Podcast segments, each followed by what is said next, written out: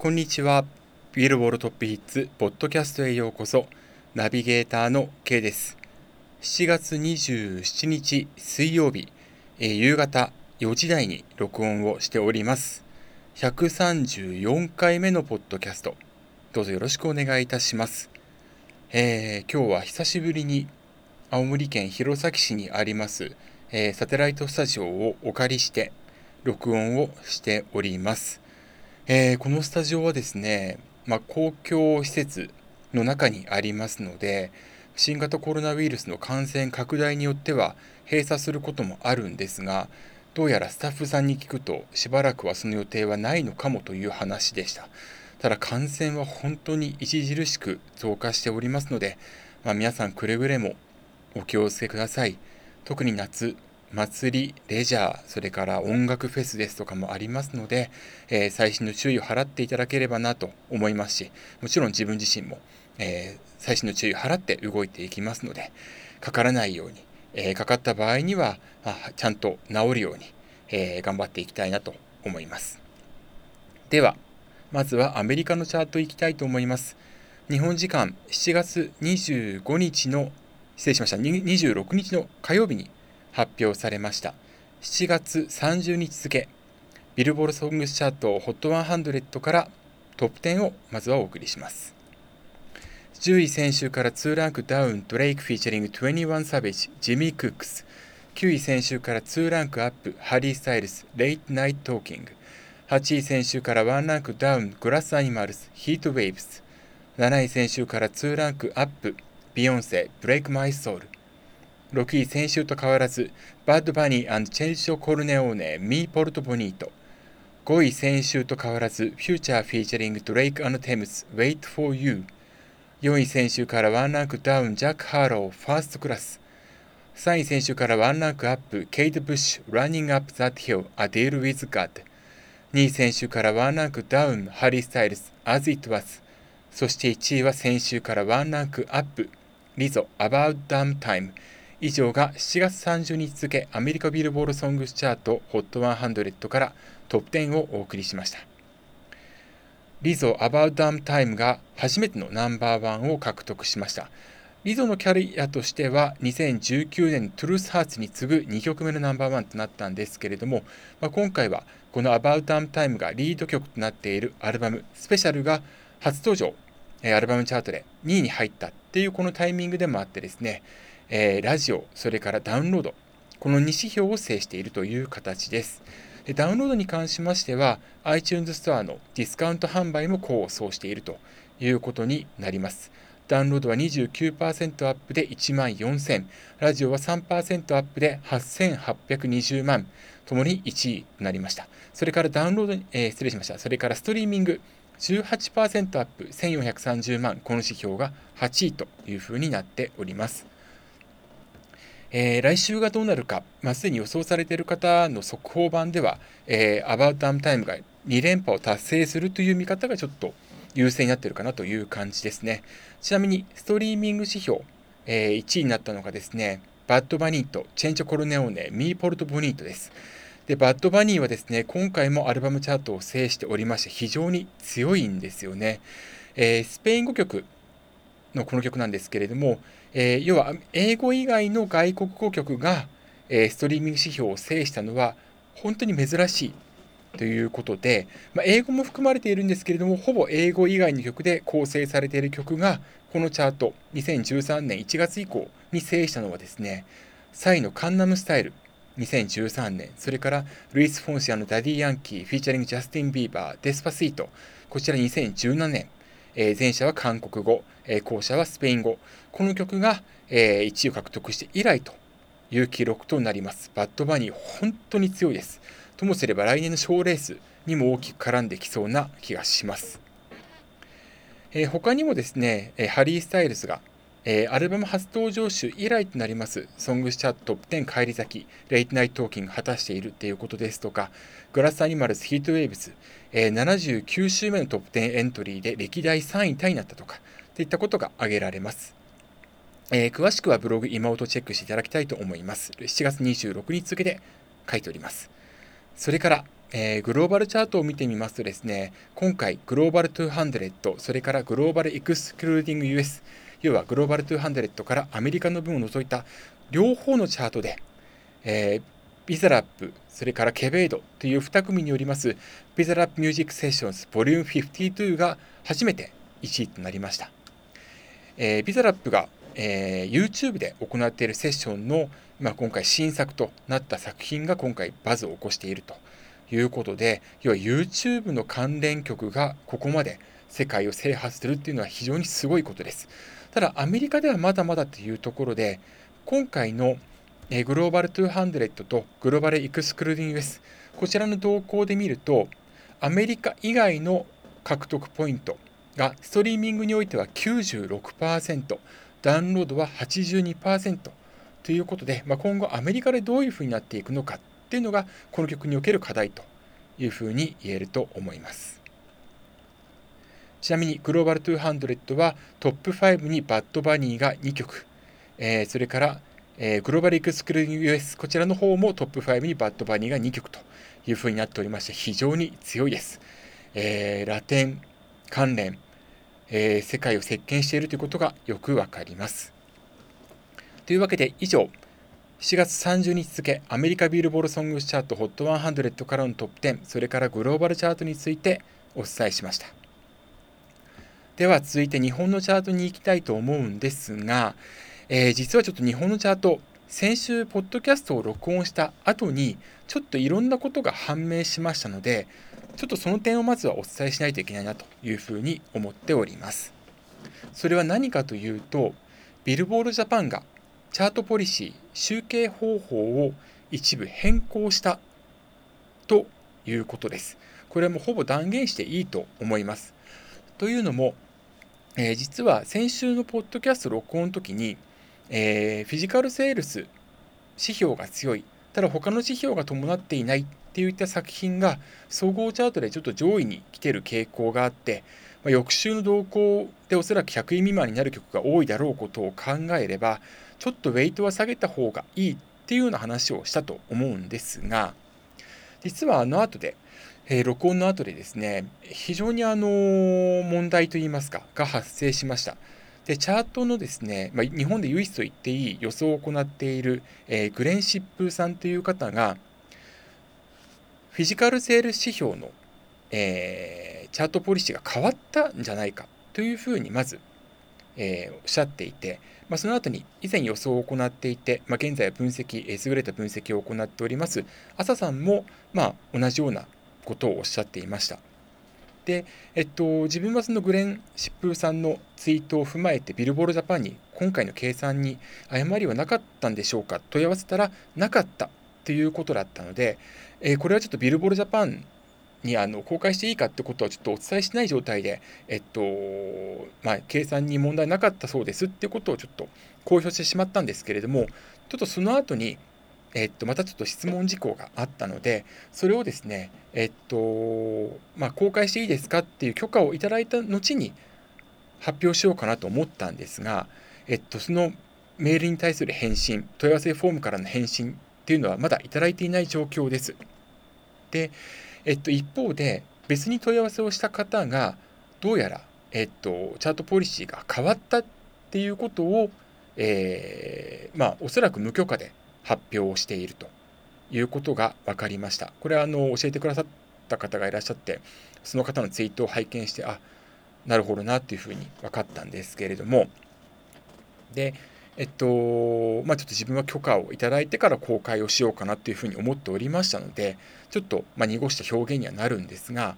おそらくチャートポリシーは変わったというふうに思われます。そして、えっと、グレンシップさんに対して、まあ、えっと、おそらくこうじゃないかというふうにえ提案された方がいらっしゃって、まあえグレンシップさんもそれに対して納得されていたのでそのグレンシップさんの言葉を借りるとチャートポリシーの変更の内容としては、えっと、現在って言いますかこれまで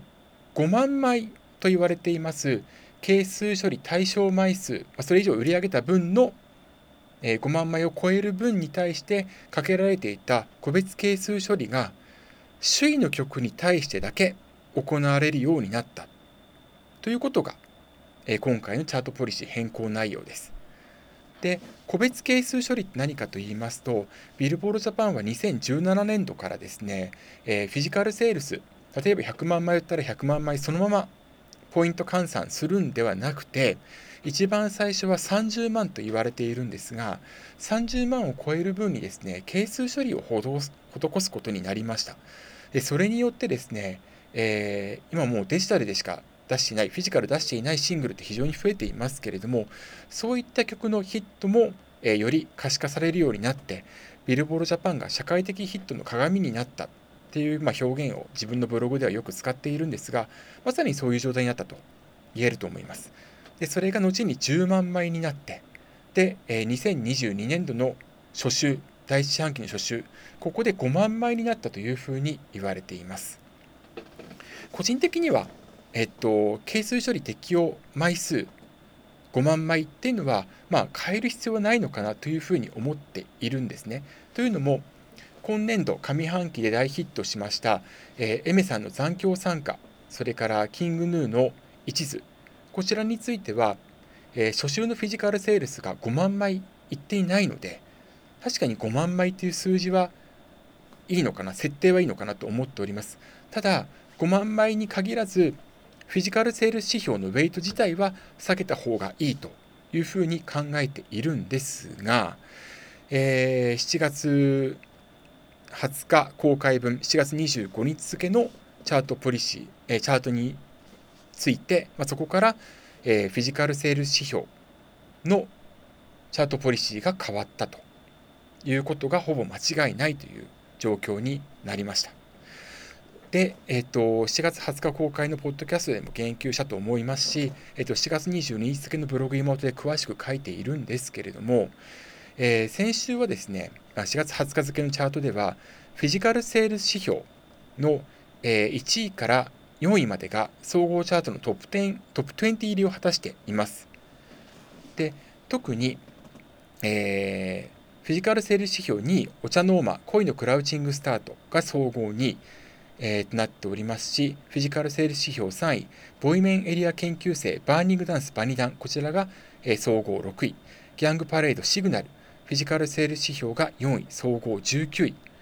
え、となっています。さらにフィジカルセールス5位にはですね、えー、再登場となります AKB48 元彼です。総合25位に入っているんですが、フィジカルセール指標の3位から5位までは、ルックアップ指標で100位未満となっていまして大きな乖離が生まれています。ルックアップっていうのは CD をパソコンですとかに、えー、インポートした際にインターネットデータベースのグレースノートにアクセスする数を示します。要はこれにアクセスすることによって、まあ、自動的に曲名だったり、えー、歌手名が、えー、iTunes ですとかに登場するあれです。で、このフィジカルセールス指標とルックアップ指標に差が大きければ大きいほど売上枚数に対する実際の購入者数、ユニークユーザー数と言われてますが、このユニークユーザー数だったり、え、それからレンタル枚数が少ない、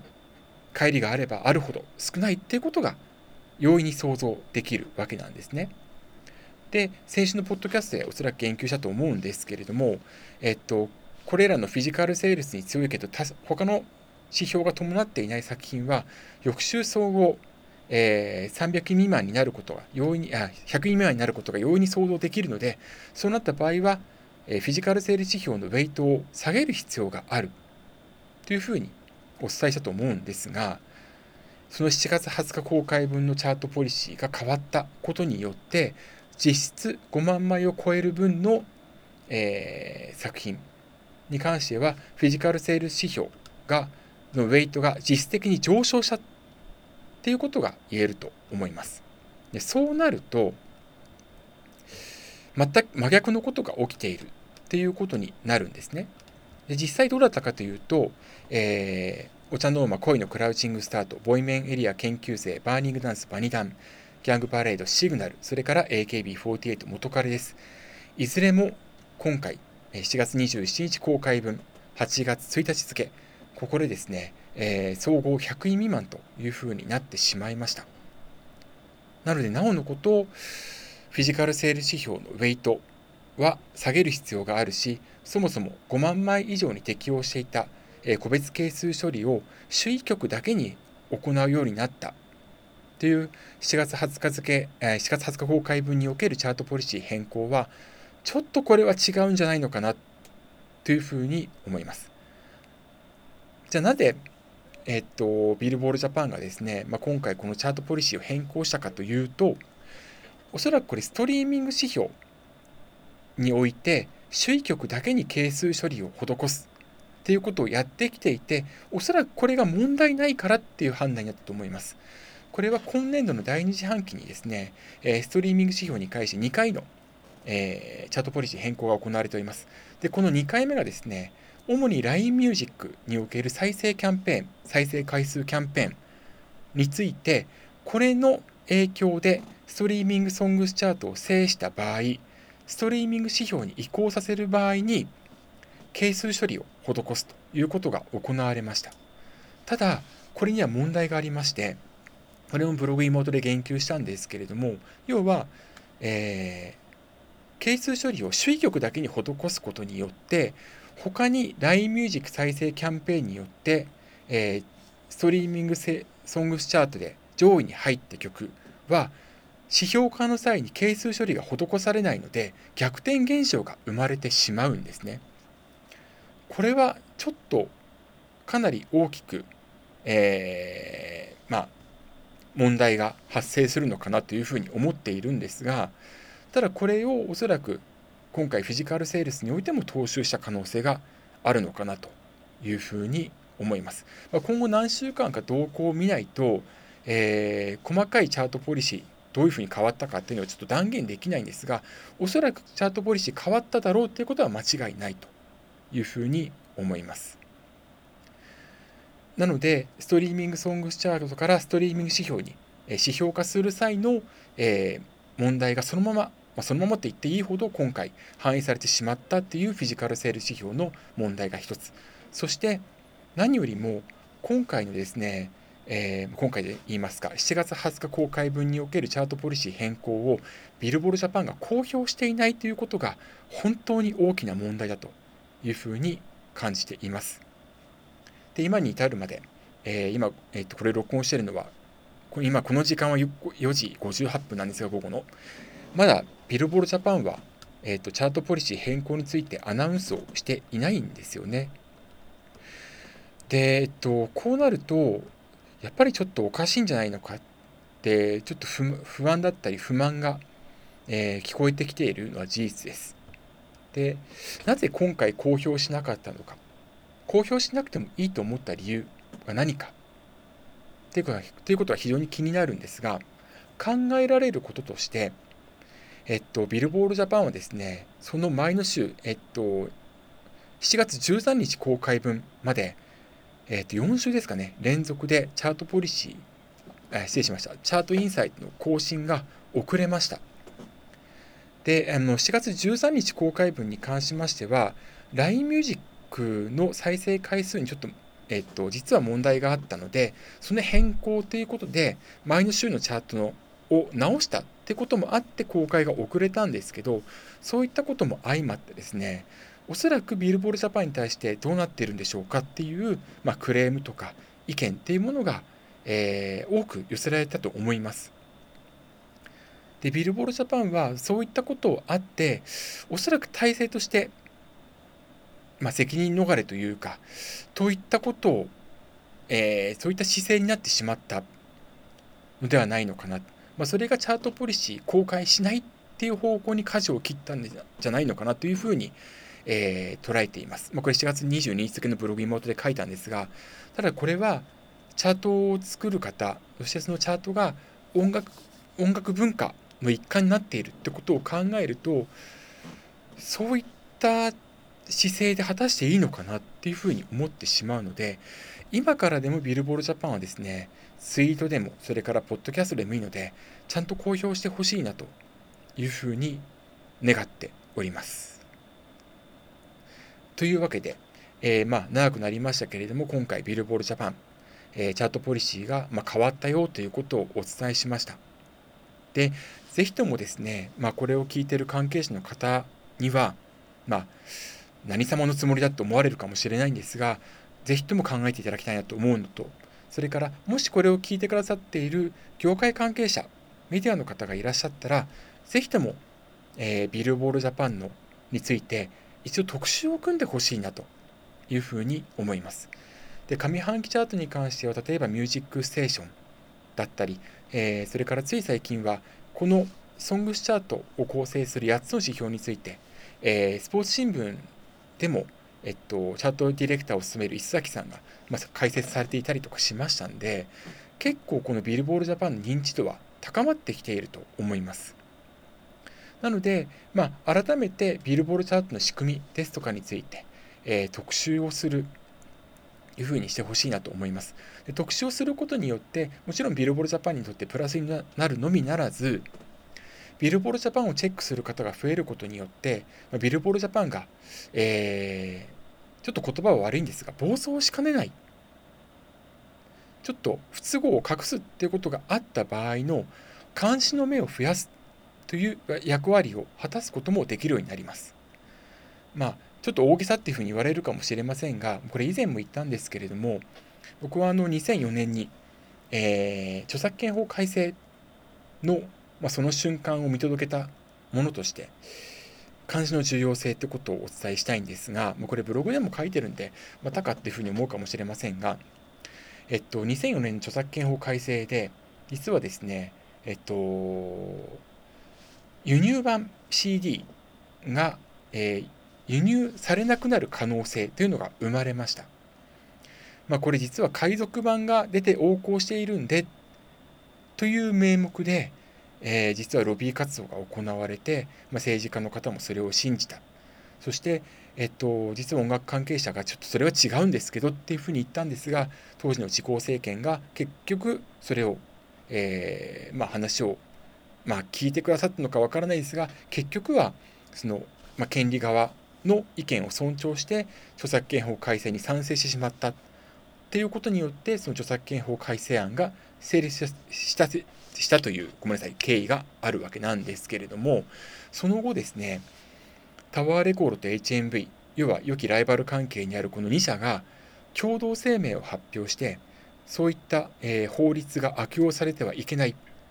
なので干渉しますという声明を発表したんですね。まあ、それもあいその結果もあってですね、えー、ちゃんと著作権法が悪用されるってことがない、まあ、ほぼないってことが今後続いていったわけです。当時はデジタルが、まあ、あったとしてもほとんど、えー、まあ、出回ってなかったしストリーミングっていう概念もなかったはずでと考えると輸入版が入なく入らなくなるっていうのは死活問題だったわけですよね。特に音楽フェスも始まっていた頃ですからということを考えるとやっぱり鑑賞することの重要性重要なんだよってことはやはりより多くの方が意識する必要があるというふうに思いますのでまあそういう意味ではですねチャートの重要性を知ることによって、えー、チャートが悪用されないように監視することもまた重要なんだよっていうような意識づけを、えー、メディアで特集されることを特集されてそれを読んだ方が、まあ、心の片隅でも抱くようになるっていうことが理想だなというふうに思っております。まあ、ちょっと悪用って言い方はちょっと言葉は悪いかもしれませんけれども、えー、一社独占的な形になると必ずそういったことが、えー、生まれてくるのは、まあ、自然なことなのでそれを未然に防ぐためにどうするかっていうことも考えることが必要です。まあ、ビルボールジャパンのチャートは他のチャートに比べてもかなり社会的ヒットの鏡だと言えますので、まあ、今後も、えー、評価するところはきちんと評価をした上で問題があればそれをついてはちゃんと指摘していくっていう姿勢を個人的に取っていきますし、まあ、ブログでも表明していきますが、ぜひともあの少しでも多くの方がですね、えっと、良いところを評価して、そうでないところについては、まあ、指摘をして、まあ、提言をするっていうことを行っていただきたいなというふうに思っております。はい、長くなってしまいまして申し訳ありませんが。では、最新の7月27日公開分、8月1日付、ビルボールジャパンソングスチャート HOT100 からトップ10を紹介していきます。10位先週からワンランクアップ、ミセスグリーンアップル、ダンスホール。9位先週と変わらず、サウシードッグ、シンデレラボーイ。8位選手から5ランクアップ、キングヌー、アメ33。7位選手から1ランクアップ、アド、新時代、歌フロムワンピースフィルムレッド。6位初登場、星野源、異世界混合大武道会フィーチャリングお化け。5位選手からは4ランクダウン失礼しました。スノーマン、オレンジキス。4位選手から1ランクアップ、谷祐希、WXY。3位選手から1ランクアップ、オフィシャルヒゲダンディズム、ミックスナッツ。2位先週から1ランクアップ、世界の終わり、ハビット。そして1位は先週から9ランクアップ、20、クラップクラップ。以上が7月27日公開分、8月1日付、ビルボールジャパンソングスチャート HOT100 からトップ10をお送りしました。新たな1位となったのが20クラップクラップでした。えー、こちらクラップクラップなんですけれども、え、フィジカルセール指標が1位、となっているんですが、まあ、先ほどもお伝えしたように、ルックアップと大きな乖離があるとですね、ちょっとその辺、えっ、ー、と、まあ、気になるところがありますよということを言いました。今回、ルックアップは57位と大きく後退しています。で、フィジカルセールス自体もですね、前作が37万、あ、失礼しました。34万7432枚だったのが、今回は14万9347枚と大きく異なっておりまして、ちょっとこの点が非常に気になるなというところです。他、ダウンロードは10位、ストリーミング33位、ラジオ17位、えー、ツイッター13位、動画再生が2位という結果となっております。で、獲得ポイントに関しましては、1万ポイントは超えたんですけれども、1万354ポイントというふうになっております。2位、3位、それから4位に関しましては、ロングヒットの作品が続いています。えー、ミックスナッツ、ハビをハビットが今回も上回っています。ポイント差は290ポイントなんですが、今回注目はですね、谷祐樹さんの WXY、今回4位に入っているんですけれども、実は今回のポイントが、えー、過去最多を更新しました。非常にあのまあ、テレビ出演効果っていうのもありますし、それから今回の、えー、集計期間がですね、7月18日の海の日からの1週間ということで、土日祝日が3日間ある。で、平日に比べて土日祝日の方がストリーミングですとかが伸びる傾向にあるので、まあ、それを、その結果として今回、えー、WXY が伸びたなということがよくわかります。ちなみに、えー、そのストリーミングに関しましては、えー、WXY が、え今回久しぶりに1位を獲得しました。えー、14週ぶりにトップになりまして、ストリーミングはですね、2週連続で伸びているということなんですね。えー、なので、まあ、ロングヒットは続いていくなってことがここからもわかるということが言えます。ちなみにトップ10、えー、以下を見てみますとですね、えー、12位に TWICE セレブレートが、えー、58位から大きく上昇しております。それから17位には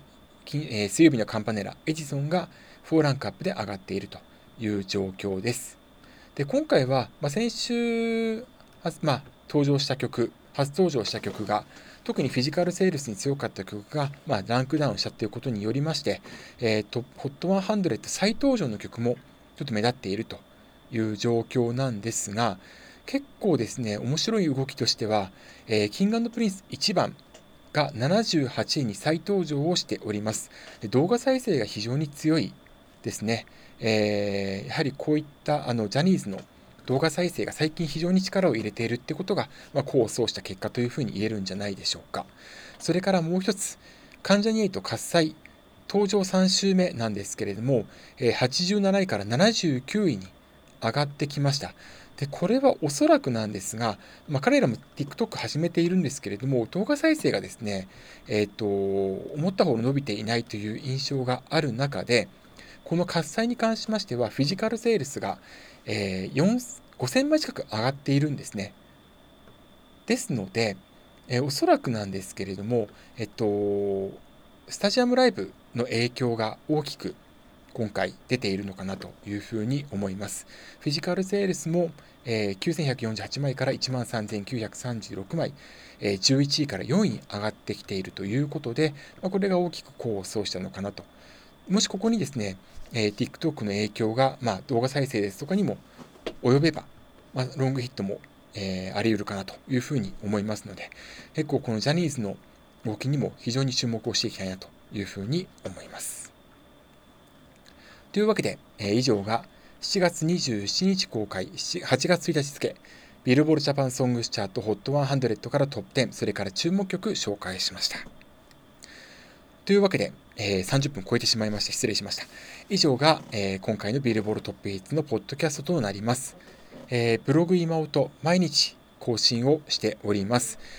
えっ、と、最新7月27日公開分はですね、アメリカのビルボールソングスチャートで、トップ20入りを、果たしています、新鋭ですね、M バイボ、M バイホルドという方のナムリル、ナムリロ、ごめんなさい、ナムリトルバッグという曲ですね。こちらについて紹介しております。すみません、途絶えてしまいました。えっと、この曲がですね、えー、ハイブリッド型のヒットになっているということを書きました。どういうことかということについてはぜひともブログをチェックしてください。M バイホルドのナムリトルバグという曲です。えー、それからこの1週間はですね、結構 BE:FIRST の動向非常に面白い、えー、ことが生まれていますね。ちょっとまた改めて書きたいなというふうに思っておりますえ。毎日更新しているブログ今音、ぜひともチェックしてください。カタカナで今音と検索すると出てきます。というわけで以上、ビルボルトピーツポッドキャストをお送りしました。えー、また次回チェックよろしくお願いします。それから、えー、本家ビルボールジャパンのポッドキャスト、毎週木曜日の朝までにはアップされる予定ですので、こちらもぜひチェックしてください。というわけで、ビルボールトピーツポッドキャストをお送りしました。ここまでのお相手は K でした。また次回お会いしましょう。さようなら。